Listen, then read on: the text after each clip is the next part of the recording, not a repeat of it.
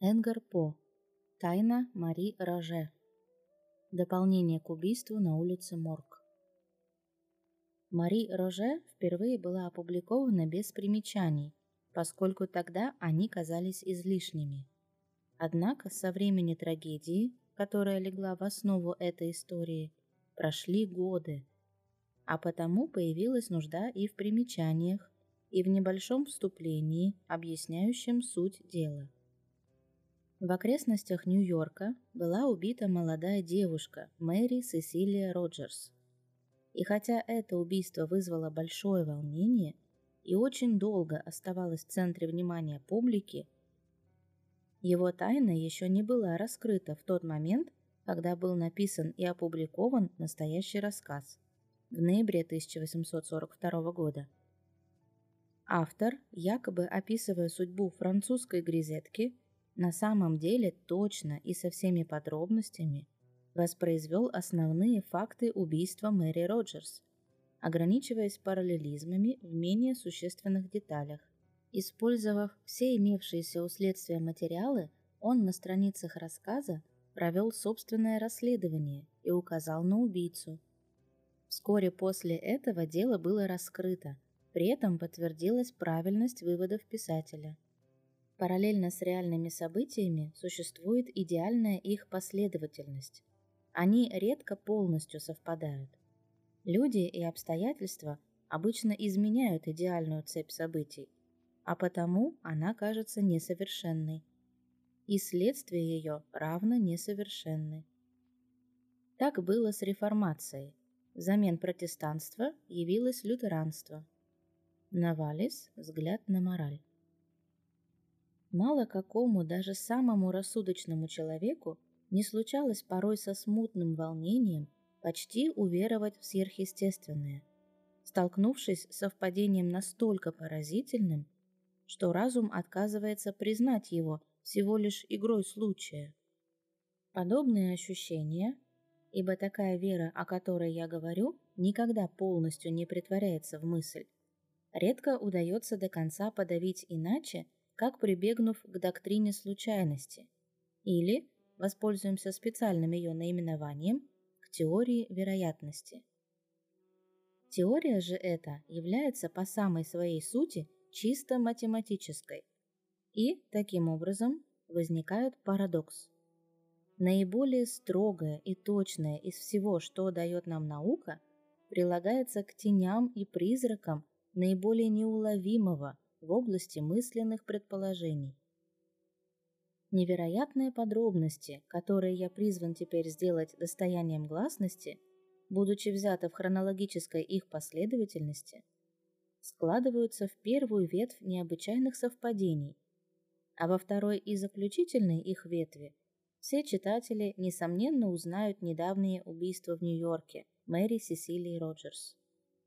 Когда в статье, озаглавленной «Убийство на улице Морг», я год назад попытался описать некоторые примечательные особенности мышления моего друга Шевалье, Агюста Дюпена, мне и в голову не приходило, что я когда-нибудь вновь вернусь к этой теме. Именно это описание было моей целью, и она нашла свое полное осуществление в рассказе о прихотливой цепи происшествий, которые позволили раскрыться особому таланту Дюпена. Я мог бы привести и другие примеры, но они не доказали бы ничего, кроме уже доказанного. Однако удивительный поворот недавних событий нежданно открыл мне новые подробности, которые облекаются в подобие вынужденной исповеди. После того, что мне довелось услышать совсем недавно – было бы странно, если бы я продолжал хранить молчание относительно того, что я слышал и видел задолго перед этим. Раскрыв тайну трагической гибели мадам Леспаны и ее дочери, Шевалье тотчас выбросил все это дело из головы и возвратился к привычным меланхолическим раздумьям. Его настроение вполне отвечало моему неизменному тяготению к отрешенности. И, как прежде, Замкнувшись в нашем тихом приюте в предместье Сен-Жермен, мы оставили будущее на волю судьбы и предались безмятежному спокойствию настоящего, творя грезы из окружающего нас скучного мира. Но эти грезы время от времени нарушались. Нетрудно догадаться, что роль моего друга в драме, разыгравшейся на улице Морг, не могла не произвести значительного впечатления на парижскую полицию. У ее агентов имя Дюпена превратилось в присловие. Того простого хода рассуждений, который помог ему раскрыть тайну, он, кроме меня, не сообщил никому, даже префекту. А потому неудивительно, что непосвященным эта история представлялась истинным чудом. И аналитический талант Шевалье принес ему славу провидца. Если бы он отвечал на любопытные расспросы с достаточной откровенностью, это заблуждение скоро рассеялось бы, но душевная леность делала для него невозможным какое бы то ни было возвращение к теме, которая давно уже перестала интересовать его самого. Вот почему взгляды полицейских постоянно устремлялись к нему, и префектура вновь и вновь пыталась прибегнуть к его услугам. Одна из наиболее примечательных таких попыток была вызвана убийством молоденькой девушки по имени Мари Роже. Это случилось года через два после жуткого события на улице Морг. Мари, поразительное совпадение ее имени и фамилии, с именем и фамилией злополучной продавщицы сигар сразу бросается в глаза. Была единственной дочерью вдовы Эстеллы Роже. Ее отец умер, когда она была еще младенцем, и вплоть до последних полутора лет перед убийством, о котором пойдет речь в этом повествовании, мать и дочь жили вместе на улице Паве Сент-Андре на Сау-стрит. Мадам Роже содержала пансион, а Мари ей помогала. Так продолжалось до тех пор, пока Мари не исполнилось 22 года. А тогда ее редкая красота привлекла внимание парфюмера, снимавшего лавку в нижнем этаже Пале-Рояля и числившего среди своих клиентов почти одних только отчаянных искателей легкой наживы, которыми кишит этот квартал. Мосье Леблан, Андерсон, отлично понимал, что присутствие красавицы Мари в его лавке может принести ему немалые выгоды – и его щедрые посулы сразу же прельстили девушку, хотя ее маменька выказала гораздо больше нерешительности. Надежды парфюмера вполне сбылись, и его заведение, благодаря чарам Бойко и Грезетки, скоро приобрело значительную популярность. Мари уже служила у масье Леблана около года, когда она внезапно исчезла из его лавки, повергнув своих поклонников в большое смятение. Масье Леблан не знал, чем объяснить ее отсутствие, а мадам Роже была вне себя от тревоги и страшных опасений. Происшествие попало в газеты, и полиция уже собиралась начать серьезное расследование, когда вдруг в одно прекрасное утро, ровно через неделю, Мари вновь появилась на своем обычном месте за прилавком, живая и здоровая, хотя как будто и погрустневшая. Официальное расследование было, конечно, немедленно прекращено, а на все расспросы масье Леблан по-прежнему отговаривался полным неведением. Мадам же Роже и Мари отвечали, что прошлую неделю она гостила у родственницы в деревне. На том дело и кончилось, а затем и вовсе изгладилось из памяти публики. Тем более, что девушка, желая, по-видимому, избежать назойливого внимания любопытных, вскоре навсегда покинула парфюмера и вернулась в материнский дом на улице Паве Сент-Андре. Примерно через три года после возвращения Мари к матери ее друзья были встревожены новым внезапным исчезновением девушки. Три дня о ней ничего не было известно. На четвертый день ее труп обнаружили в сене. У берега, противоположного тому, на котором находится квартал Сент-Андре – пустынных окрестностях заставы Дюруль. Столь зверское убийство, в том, что это убийство никаких сомнений быть не могло, молодость и красота жертвы, а главное, ее недавняя известность пробудили живейший интерес падких до сенсации парижан. Я не припомню никакого другого происшествия, которое бы вызвало столь всеобщее и сильное волнение.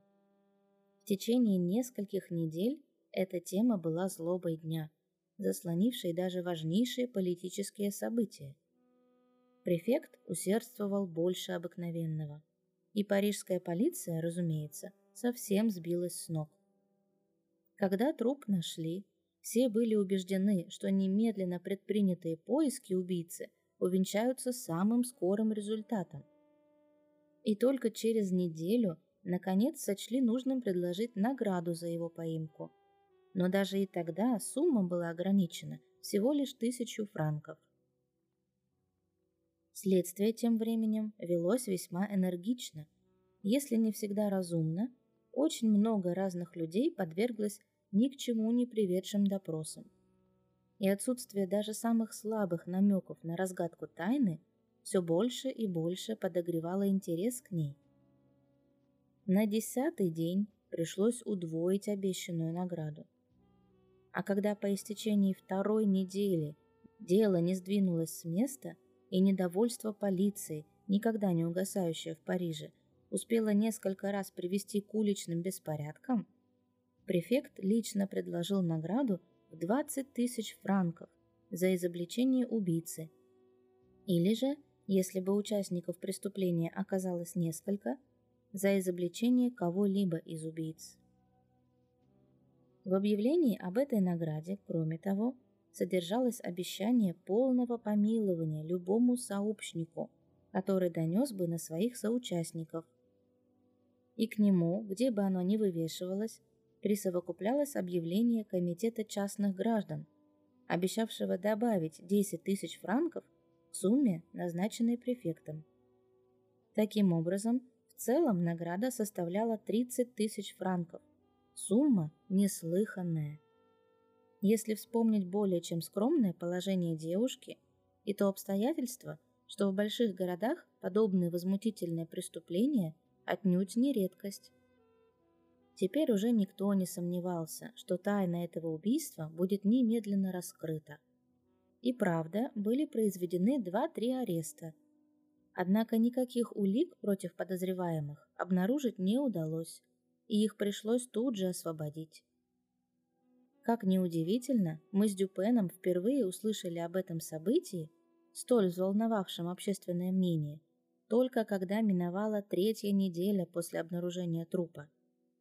Неделя, также не бросившая никакого света на происшедшее. Мы были всецело поглощены одним исследованием и более месяца не выходили из дома, не принимали посетителей и едва проглядывали политические статьи ежедневно доставлявшейся нам газете. И первое известие об убийстве Мари Роже нам принес сам Г. Он зашел к нам днем 13 июля 1800 года и просидел у нас до поздней ночи. Ему было крайне досадно, что все его усилия разыскать убийц ни к чему не привели. «На карту поставлена», — заявил он с чисто парижским жестом, — «его репутация, более того, его честь». К нему прикованы глаза всего общества, и нет жертвы, которую он не принес бы ради раскрытия тайны. Свою несколько витиеватую речь он заключил комплиментом касательно того, что соизволил назвать тактом Дюпена, и обратился к моему другу с прямым и бесспорно щедрым предложением, о котором я не считаю себя вправе сообщить что-либо, но которое не имеет ни малейшего отношения к непосредственной теме моего повествования. Комплимент мой друг по мере сил отклонил – но на предложение тотчас согласился, хотя его выгоды оставались пока условными. Покончив с этим, префект немедленно принялся излагать свою собственную точку зрения, уснащая объяснение многочисленными рассуждениями, касавшимися обстоятельств дела, о котором мы еще ничего не знали. Он говорил долго, проявляя, без сомнения, немалую осведомленность я иногда осмеливался высказать скромное предположение, а дремотные часы ночи проходили один за другим. Дюпен неподвижно сидел в своем кресле, как истое воплощение почтительного внимания. На нем были очки, и, из-под тишка заглядывая под их зеленые стекла, я вновь и вновь убеждался, что мой друг крепко спит. Ничем себя не выдав, он так и проспал все семь свинцово-медлительных часов, по истечении которых префект наконец удалился. Утром я получил в префектуре полное изложение всех собранных фактов, а в газетных редакциях экземпляры всех газет, в которых были опубликованы какие бы то ни было сведения об этой трагедии. Очищенная от всех безусловно опровергнутых выдумок, история выглядела следующим образом.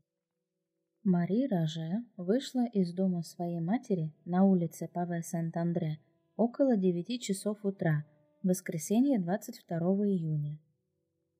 Уходя, она сообщила некоему масье Жаку Сент-Эсташу, и только ему, что намерена провести день у своей тетки, которая живет на улице Дром.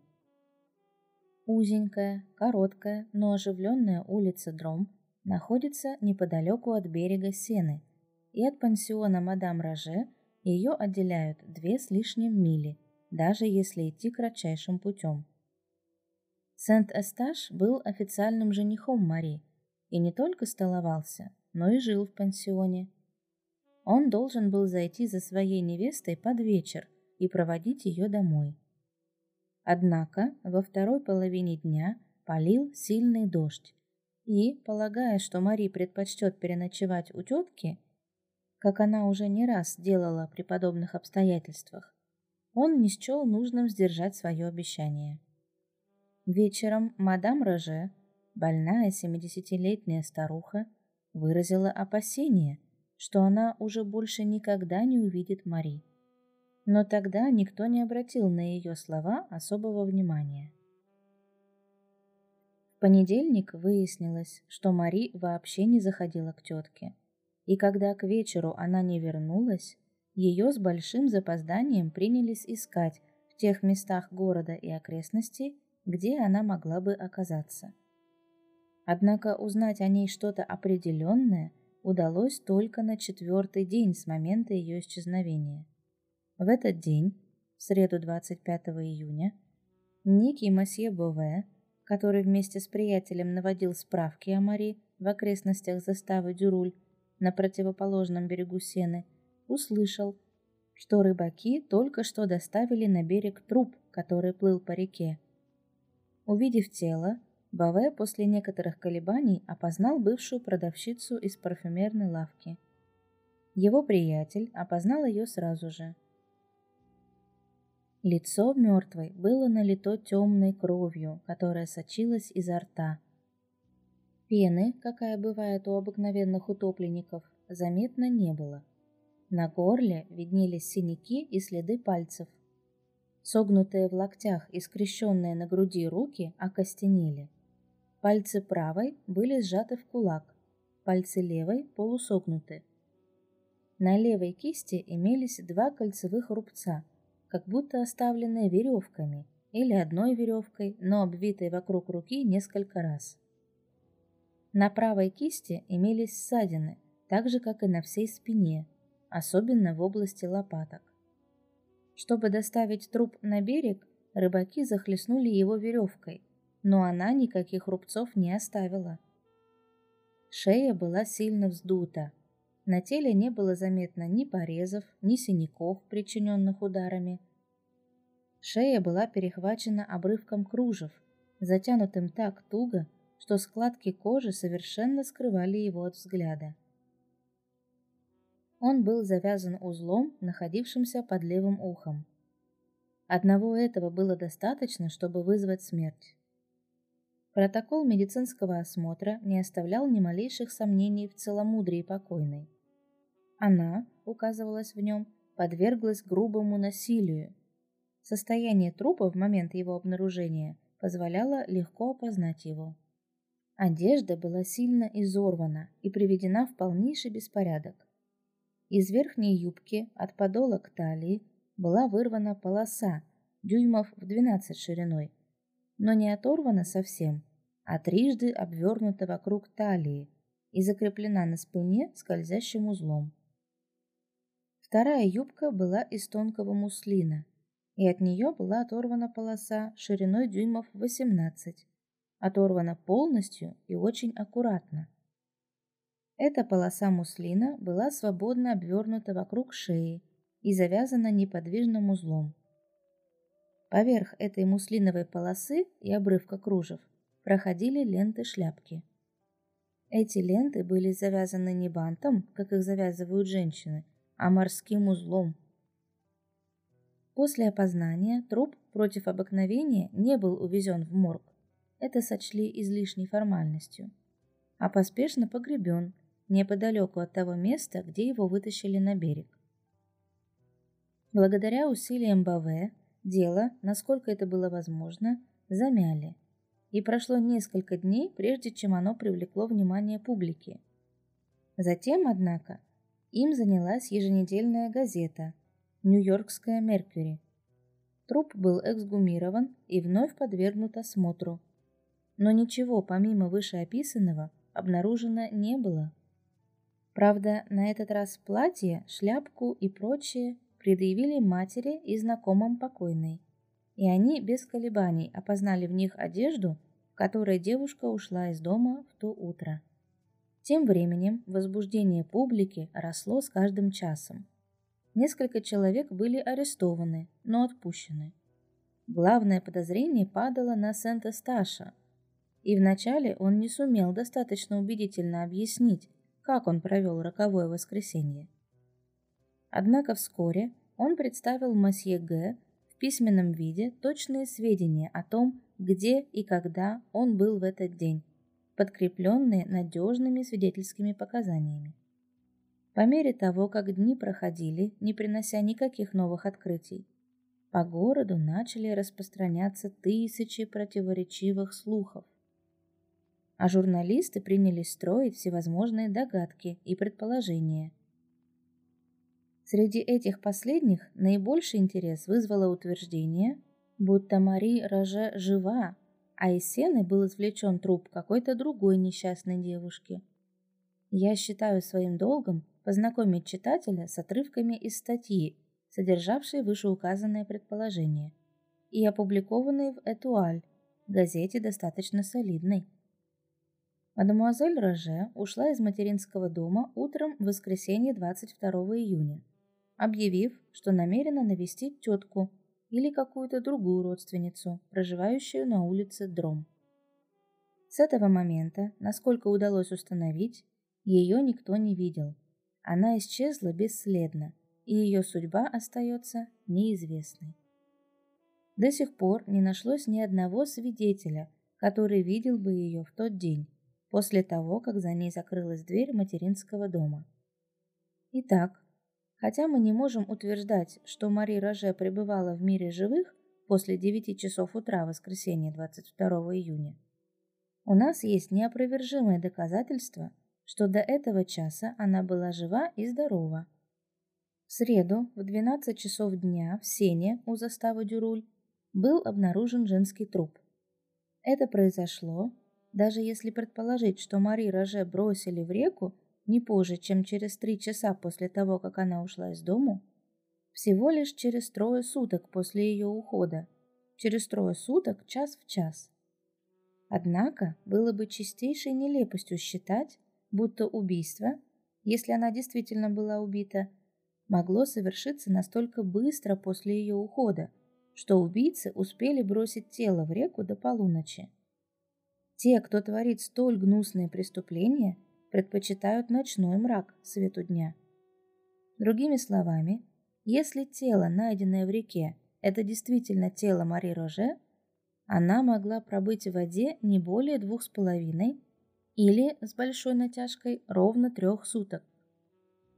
Как показывает весь прошлый опыт, тела утопленников или тела жертв убийства, брошенные в реку, вскоре после наступления смерти всплывают только когда процесс разложения зайдет достаточно далеко, то есть не ранее, чем через 6-10 дней.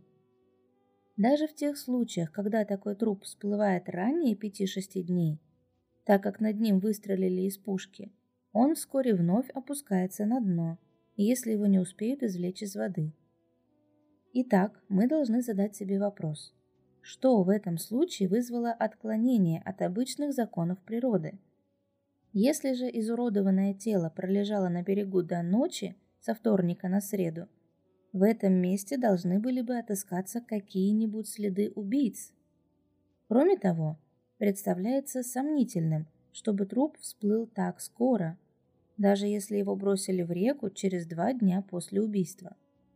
И далее, весьма маловероятно, чтобы злодеи, совершившие убийство, вроде предполагающегося здесь, бросили тело в воду, не привязав к нему предварительно какого-нибудь груза, когда принять подобную предосторожность не составило бы ни малейшего труда. По мнению автора статьи, этот труп должен был пробыть в воде не каких-то трое суток, а в пятеро дольше, поскольку разложение зашло так далеко, что Баве не сразу его опознал. Однако этот довод был полностью опровергнут. Затем в статье говорилось. Так каковы же факты, ссылаясь на которые Масье Баве утверждает, будто убитая, без сомнения, Мари Роже. Он разорвал рукав платья убитой и теперь заявляет, что видел особые приметы, вполне его удовлетворившие. Широкой публике, конечно, представляется, что под этими особыми приметами подразумеваются шрамы или родинки. На самом же деле он потер руку и обнаружил волоски. На наш взгляд, трудно найти менее определенную примету, и убедительна она не более, чем ссылка на то, что в рукаве обнаружилась рука. В этот вечер масье Баве не вернулся в пансион – а в семь часов послал мадам Роже известие, что расследование касательно ее дочери все еще продолжается. Если даже допустить, что преклонный возраст и горе мадам Роже не позволяли ей самой побывать там, а допустить это очень нелегко, то, несомненно, должен был найтись кто-то, кто счел бы необходимым поспешить туда и принять участие в расследовании, если они были уверены, что это действительно тело Мари. Но никто туда не отправился. Обитателям дома на улице Паве Сент-Андре вообще ничего не было сказано, и они даже не слышали о том, что произошло. Месье Сент-Эстаж, поклонник и жених Мари, живший в пансионе ее матери, показал под присягой, что про обнаружение тела своей нареченной он узнал только на следующее утро – когда к нему в спальню вошел масье Баве и рассказал ему о событиях прошлого вечера. Нам кажется, что, учитывая характер новости, она была принята весьма спокойно и хладнокровно. Вот так газета стремилась создать впечатление, что близкие Мари оставались равнодушными и бездеятельными. Картина, несовместимая с предположением, будто они верили, что найден действительно ее труп. Эти инсинуации вкратце сводились к следующему. Мари при пособничестве своих друзей покинула город по причинам, бросающим тень на ее добродетель. И когда из сены был извлечен труп, имевший некоторое сходство с исчезнувшей девушкой, указанные друзья воспользовались этим, чтобы внушить всем мысль, будто она мертва. Однако Этуаль опять излишне поторопились. Выяснилось, что равнодушие и бездеятельность целиком относятся к области вымыслов, что старушка действительно была очень слаба, и волнение лишило ее последних сил. Что Сент-Эстаж не только не выслушал это известие с полным хладнокровием, но совсем обезумел от горя. И масье Баве, увидя его отчаяние, убедил кого-то из его родственников остаться с ним и помешать ему отправиться на эксгумацию. Более того, хотя Этуаль объявила, что труп был вторично погребен на общественный счет, что близкие Мари Роже наотрез отказались оплатить даже очень дешевые похороны, и что никто из них не присутствовал на церемонии, хотя, повторяю, Этуаль утверждала все это для подкрепления впечатления которое она стремилась создать у своих читателей. Каждое из перечисленных утверждений было решительным образом опровергнуто. В одном из последующих номеров этой газеты была предпринята попытка бросить подозрение на самого БВ. Редактор в своей статье заявил «И вот, все изменяется. Нам сообщают, что однажды, когда в доме мадам Роже находилась мадам Б, Масье БВ, собиравшийся уходить, сообщил ей, что они ждут жандарма, и что она, мадам Б, не должна ничего говорить жандарму до его возвращения, а предоставить все объяснения ему. В настоящий момент, насколько можно заключить, Масье БВ хранит в своей голове все обстоятельства дела. Без Масье БВ буквально нельзя и шагу ступить, ибо Куда ни поворачиваешь, обязательно натыкаешься на него. По какой-то причине он твердо решил не позволять никому другому принимать участие в расследовании. И, как утверждают родственники мужского пола, он оттер их в сторону самым странным образом. Он, как кажется, всячески старался воспрепятствовать тому, чтобы родственники увидели труп. Ниже следующий факт как будто подтверждает подозрение, брошенное на БВ этой статьей. За несколько дней до исчезновения девушки какой-то посетитель, оставшись один в конторе БВ, заметил в замочной скважине розу. А на висевшей поблизости грифельной доске было написано «Мари». Общее мнение, однако, насколько мы могли судить по газетам, склонялось к тому, что Мари стала жертвой шайки бандитов – которые увезли ее на тот берег реки, надругались над ней и убили. Однако Коммерсьель, Нью-Йоркская Journal of Commerce, газета весьма влиятельная, всячески оспаривала это предположение. Я приведу несколько абзацев с ее страниц. Мы убеждены, что следствие все это время, в той мере, в какой оно занималось заставой Дюруль, шло по ложному следу. Невозможно предположить, чтобы кто-нибудь столь известной публике, как эта молодая особа, мог пройти незамеченным три квартала, а увидевшие ее люди не забыли бы об этом, так как ею интересовались все, кому она была известна.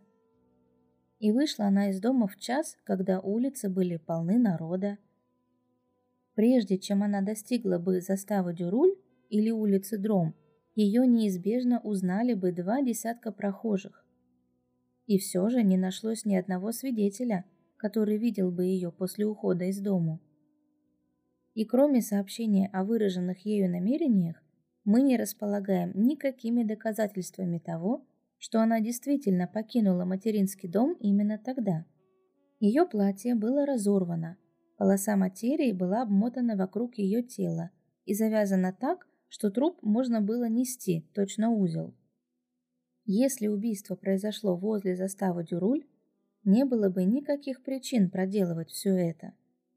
То обстоятельство, что тело было обнаружено в реке неподалеку от заставы, вовсе не показывает, где именно оно было брошено в воду. От одной из нижних юбок злосчастной девушки был оторван кусок длиной в два фута и шириной фут и из него была устроена повязка, проходившая под ее подбородком и затянутая узлом у затылка. Проделано это, возможно, было для того, чтобы помешать ей кричать. И сделали это субъекты, не располагающие носовыми платками. Однако за день-два до появления у нас префекта полиция получила важные сведения, которые, по-видимому, опровергли большую часть рассуждений Коммерсьель. Два мальчика, сыновья некой мадам Дюлюк, гуляя в лесу неподалеку от заставы Дюроль, обнаружили в густом кустарнике, сооруженное из трех-четырех больших камней, сиденье со спинкой и приступкой для ног. На верхнем камне лежала белая нижняя юбка, на втором – шелковый шарф. Поблизости были затем найдены зонтик, перчатки и носовой платок. На носовом платке была вышита метка «Мари Роже». На ветвях колючих кустов висели лоскутки материи. Земля была утоптана, кусты поломаны. Все там свидетельствовало об отчаянной борьбе. Далее, в изгородях, находящихся между этой чащей и рекой, были обнаружены проломы, а следы на почве показывали, что тут волочили что-то тяжелое. Еженедельник Солей, филадельфийская Saturday Evening Post, повторяя мнение всей парижской прессы, оценил эти находки следующим образом. Все эти вещи, несомненно, пролежали там не менее трех-четырех недель. Под действием дождя они проплесневели насквозь и слиплись от плесени. Вокруг выросла трава, а кое-где стебли проросли и сквозь них. Шелк на зонтике был толстым, но складки его склеились, а верхняя сложенная часть настолько проплесневела и сгнила, что когда его раскрыли, он весь расползся. Лоскутки, вырванные из платья колючками, имели в ширину примерно 3 дюйма, а в длину 6. Один оказался куском нижней оборки со штопкой, а другой был вырван из юбки гораздо выше оборки. Они выглядели так, словно были оторваны и висели на терновнике в футе над землей. Не может быть никаких сомнений, что место, где совершилось это гнусное преступление, наконец найдено. Это открытие помогло получить новые сведения. Мадам Дюлюк показала, что она содержит небольшой трактир на берегу Сены, неподалеку от заставы Дюруль. Места вокруг пустынные, можно даже сказать глухие. Добраться туда от Парижа можно только на лодке – их облюбовало для воскресных развлечений городское отребье. В роковое воскресенье, примерно в три часа дня, в трактир зашла молодая девушка, которую сопровождал смуглый молодой человек. Они пробыли там некоторое время, а потом ушли, направившись к расположенному по соседству густому лесу. Мадам Дюлюк хорошо заметила платье девушки – потому что оно напомнило ей платье одной ее недавно скончавшейся родственницы. Особенно хорошо она рассмотрела шарф. Вскоре после ухода молодой пары в трактир валилась компания хулиганов, которые вели себя очень буйно, не заплатили за то, что съели и выпили, ушли в том же направлении, какое избрали молодой человек и девушка.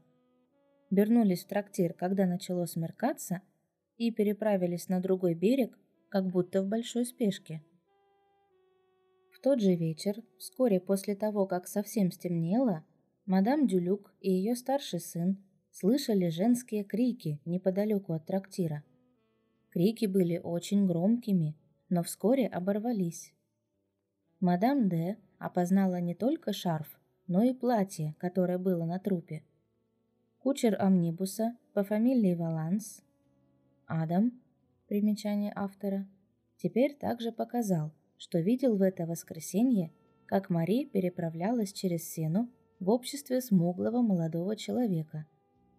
Он, Валанс, знал Мари и ошибиться не мог. Предметы, найденные в чаще, все были опознаны родственниками Мари. Сведения, которые я таким образом извлек по просьбе Дюпена из газетных статей, включали кроме вышеперечисленных, только один факт, но факт этот представлялся весьма многозначительным. После того, как в чаще были обнаружены шарф и прочие вещи, неподалеку от того места, которое теперь все считали местом убийства, было обнаружено безжизненное или почти безжизненное тело Сент-Эсташа, жениха Мари. Возле валялся пустой флакон – на ярлычке было написано «опиум». Дыхание Сент-Эсташа указывало, что он действительно принял этот яд. Он умер, не приходя в сознание.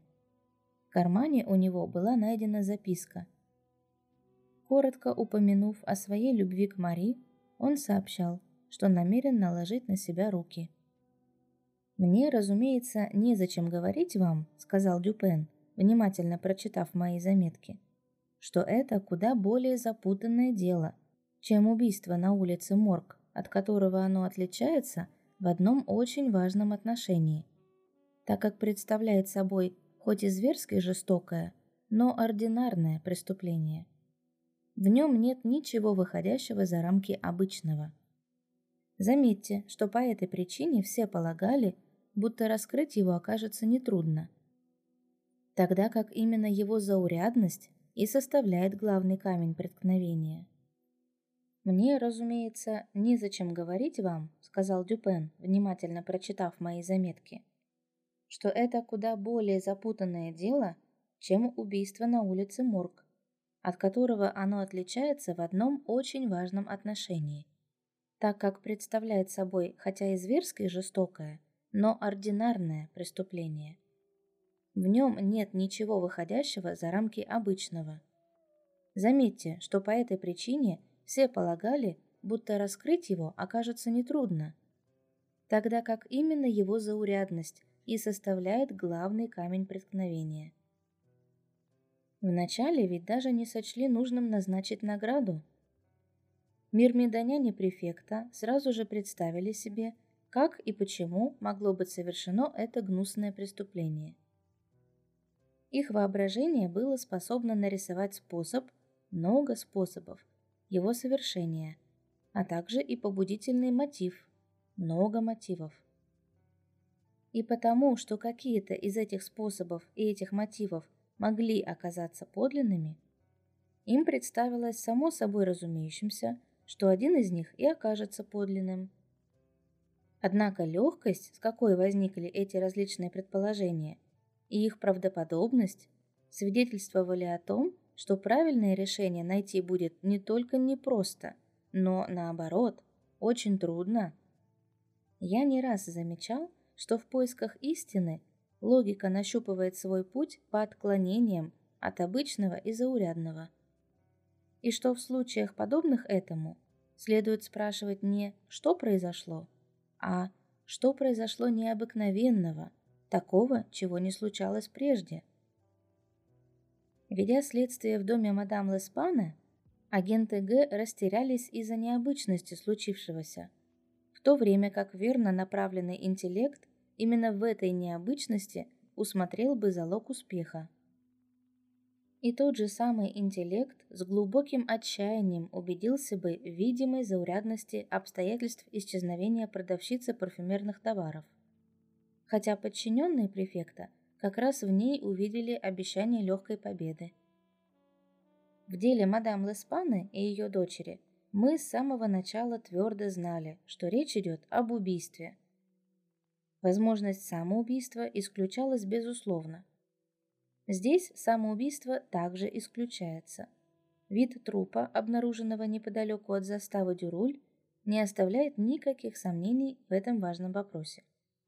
Однако высказывается предположение, что труп этот не труп Марии Роже, за поимку убийцы или убийц которой назначена награда, и которой касается наш уговор с префектом. Мы оба прекрасно знаем этого господина. И знаем, что слишком доверять ему не следует. Если мы начнем наше расследование с трупа и, отыскав убийцу, тем не менее установим, что это труп какой-то другой женщины, а не Мари, или если мы сразу предположим, что Мари жива и отыщем ее, отыщем целой и невредимой, то в обоих случаях наши труды пропадут даром по елику мы имеем дело с масье Г. Поэтому в наших собственных интересах, если не в интересах правосудия, мы должны с самого начала удостовериться, что найденный в сене труп – это действительно труп пропавшей Мари Роже. Доводы Этуаль произвели впечатление на публику, да и сама газета убеждена в их неопровержимости, о чем свидетельствует первая строка одной из напечатанных в ней заметок посвященных делу Мари Роже. Несколько утренних газет, начинается эта заметка, обсуждают исчерпывающую статью в номере «Этуаль» от понедельника. На мой взгляд, эта статья исчерпывающе доказывает только рвение ее автора. Вообще следует помнить, что наши газеты думают главным образом о том, как создать сенсацию – а не о том, как способствовать обнаружению истины. Последнее становится их задачей только если это способствует достижению первой и главной их цели. Когда печать всего лишь следует общему мнению, каким бы обоснованным оно ни было, она не обеспечивает себе успеха у толпы. Большинство людей считает мудрецом только того, кто высказывает предположение, идущее вразрез с принятыми представлениями. В логических рассуждениях, не менее чем в литературе, наибольшим и незамедлительным успехом пользуется эпиграмма, и в обоих случаях она стоит меньше всего. Я хочу сказать, что предположение, будто Мари Роже еще жива, было подсказано Этуаль неожиданностью и мелодраматичностью подобной идеи, а вовсе не ее правдоподобием. И по той же причине она нашла столь благосклонный прием у публики. Давайте разберем по пунктам рассуждения этой газеты, освободив их от той бессвязности и непоследовательности, с какой они изложены в статье. Прежде всего, ее автор стремится доказать, что между исчезновением Мари и обнаружением в реке плывущего трупа прошло слишком мало времени. А потому это не мог быть ее труп. Для достижения своей цели он стремится елико возможно сократить этот интервал. Такое опрометчивое стремление заставляет его сразу же пустить в ход абсолютно безосновательное предположение – было бы чистейшей нелепостью считать, утверждает он, будто убийство, если она действительно была убита, могло совершиться настолько быстро после ее ухода, что убийцы успели бросить тело в реку до полуночи. Мы немедленно задаем естественный вопрос. Почему? Почему было бы нелепостью предположить, что девушку убили через пять минут после того, как она вышла из дома? Убийства случались во всякое время суток. Но если бы это убийство произошло в течение воскресенья, в любую минуту между девятью часами утра и до без четверти двенадцать ночи, убийцы все-таки успели бы бросить тело в реку до полуночи. Следовательно, произвольная предпосылка автора статьи, в сущности, сводится к тому, что убийство вообще в воскресенье не произошло. А если мы позволим Этуаль исходить из такой предпосылки, то должны будем прощать ей любые вольности. Фраза, начинающаяся словами «было бы чистейшей нелепостью считать» и так далее, независимо от того, в каком виде она появилась на страницах Этуаль, была порождена следующей мыслью своего Творца. Было бы чистейшей нелепостью считать, будто убийство, если речь действительно идет об убийстве – могло совершиться настолько быстро после ухода девушки из дома, что убийцы успели бросить тело в реку до полуночи. Было бы нелепостью, утверждаем мы, предположить все это, и в то же время предположить, как мы твердо решили сделать, что тело было брошено в реку только после полуночи. Фраза достаточно непоследовательная, но далеко не столь абсурдная, как та, которая появилась в статье. Если бы, продолжал Дюпен, я хотел просто опровергнуть именно это место в рассуждениях Этуаль, то мог бы спокойно ограничиться уже сказанным. Однако нас интересует не Этуаль, а истина. Рассматриваемая фраза в ее настоящем виде имеет лишь одно содержание. И это содержание я изложил с полной беспристрастностью. Но нам важно, не ограничиваясь только словами, проникнуть в мысль, которую эти слова явно должны были выразить, хотя и не выразили. Журналист хотел сказать, что независимо от того, утром, днем или вечером воскресенье было совершено это убийство, убийцы вряд ли осмелились бы доставить труп к реке раньше полуночи. И именно в этих словах прячется та произвольная предпосылка, которую я ставлю ему в упрек. Он без каких-либо оснований исходит из предположения, будто убийство было совершено в таком месте и при таких обстоятельствах, что труп обязательно надо было доставлять к реке. А ведь оно могло произойти на берегу или даже на самой реке.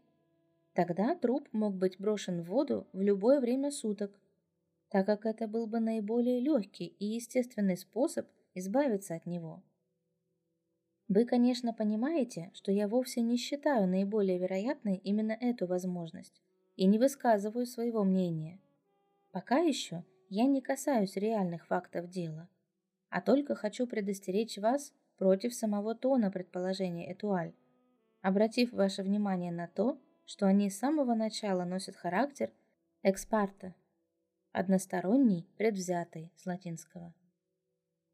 И вот, предписав ограничения, удобные для ее собственных предвзятых идей, предположив, что этот труп, если он был трупом Мари, мог пробыть в воде лишь очень незначительное время, газета заявляет. Как показывает весь прошлый опыт, тела утопленников или тела жертв убийства, брошенные в воду вскоре после наступления смерти, всплывают только когда процесс разложения зайдет достаточно далеко – то есть не ранее, чем через 6-10 дней. Даже в тех случаях, когда такой труп всплывает ранее 5-6 дней, так как над ним выстрелили из пушки, он вскоре вновь опускается на дно, если его не успеют извлечь из воды. С этими утверждениями безмолвно согласились все парижские газеты, за исключением «Монитер», которая пытается опровергнуть лишь то место, которое относится к утопленникам – ссылаясь на 5-6 случаев, когда тела заведомых утопленников всплывали до истечения срока, указанного Этуаль. Однако в этой попытке Монитер опровергнуть общее утверждение Этуаль ссылками на конкретные противоречащие ему примеры есть что-то глубоко нефилософское. Сошлись Монитер не на 5, а на 50 трупов, всплывших через двое-трое суток, все равно эти 50 примеров следовало бы считать лишь исключением из правила, установленного Этуаль. До тех пор, пока не было бы доказано, что само это правило неверно. А если признавать правило, Монитер же его не отрицает и только указывает на исключение, то рассуждения Этуаль сохраняют полную силу, поскольку они касаются всего лишь вероятности того, что труп всплыл до истечения трех суток. И эта вероятность будет свидетельствовать в пользу Этуаль до тех пор, пока количество примеров, на которые по-детски ссылаются противники ее выводов, не возрастет до той степени, когда уже можно будет говорить о противоположном правиле. Как вы могли заметить, все рассуждения касательно этого пункта должны строиться так, чтобы опровергнуть указанное правило, а для этой цели нам следует рассмотреть его рациональную основу. Начнем с того, что в среднем человеческое тело немногим тяжелее или легче воды сены. Другими словами, удельный вес человеческого тела в обычных условиях примерно равен удельному весу пресной воды, которую вытесняет это тело. Тела тучных, дородных людей с тонкими костями и тела подавляющего большинства женщин легче, чем тела худощавых, крупнокосных мужчин. А на удельный вес речной воды оказывает влияние наличие морской воды, поступающей в реки с приливной волной. Но даже отбросив это наличие морской воды, все-таки можно утверждать, что даже в пресной воде, при отсутствии дополнительных причин, тонут лишь немногие человеческие тела. Упавший в реку человек почти никогда не пойдет ко дну, если он позволит весу своего тела прийти в соответствие с весом вытесненной им воды. Другими словами, если он погрузится в воду почти целиком. Для людей, не умеющих плавать, наиболее правильной будет вертикальная позиция идущего человека. Причем голову следует откинуть и погрузить в воду так, чтобы над ней оставались только рот и нос. Приняв подобную позу, вы обнаружите, что без всяких усилий и труда держитесь у самой поверхности. Однако совершенно очевидно, что вес человеческого тела и воды, которую оно вытесняет, находится лишь в весьма хрупком равновесии, так что достаточно ничтожного пустяка, чтобы оно нарушилось в ту или иную сторону. Например, рука, поднятая над водой и тем самым лишенная ее поддержки, представляет собой добавочный вес, которого достаточно, чтобы голова ушла под воду целиком. тогда как случайно схваченный даже небольшой кусок дерева позволяет вам приподнять голову и оглядеться. Человек, не умеющий плавать, обычно начинает биться в воде, скидывает руки и старается держать голову, как всегда, прямо. В результате рот и ноздри оказываются под водой, которая при попытке вздохнуть проникает в легкие. Кроме того, большое ее количество попадает в желудок, и все тело становится тяжелее настолько, насколько вода тяжелее воздуха, наполнявшего эти полости прежде. Как правило, этой разницы достаточно для того, чтобы человек пошел ко дну. Но только не в тех случаях, когда речь идет о людях с тонкими костями и излишками жира на теле. Такие люди и утонув продолжают держаться на поверхности. Труп, опустившийся на дно реки, останется там до тех пор, пока по какой-то причине его вес опять не станет меньше веса вытесняемой им воды. Это может быть связано с разложением или с чем-либо еще. В процессе разложения образуется газ, расширяющий клетки в тканях и все полости, что придает мертвым телам ту вздутость, которая производит столь жуткое впечатление. Когда такое расширение приводит к заметному увеличению объема трупа без соответствующего увеличения его массы или веса, он становится легче вытесняемой им воды и всплывает.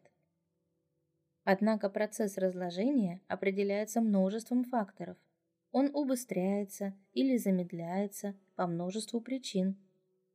Тут могут играть роль жара и холод, количество растворенных в воде минеральных веществ, большая или меньшая глубина, наличие или отсутствие течения, температура тела, а также и состояние здоровья человека перед смертью.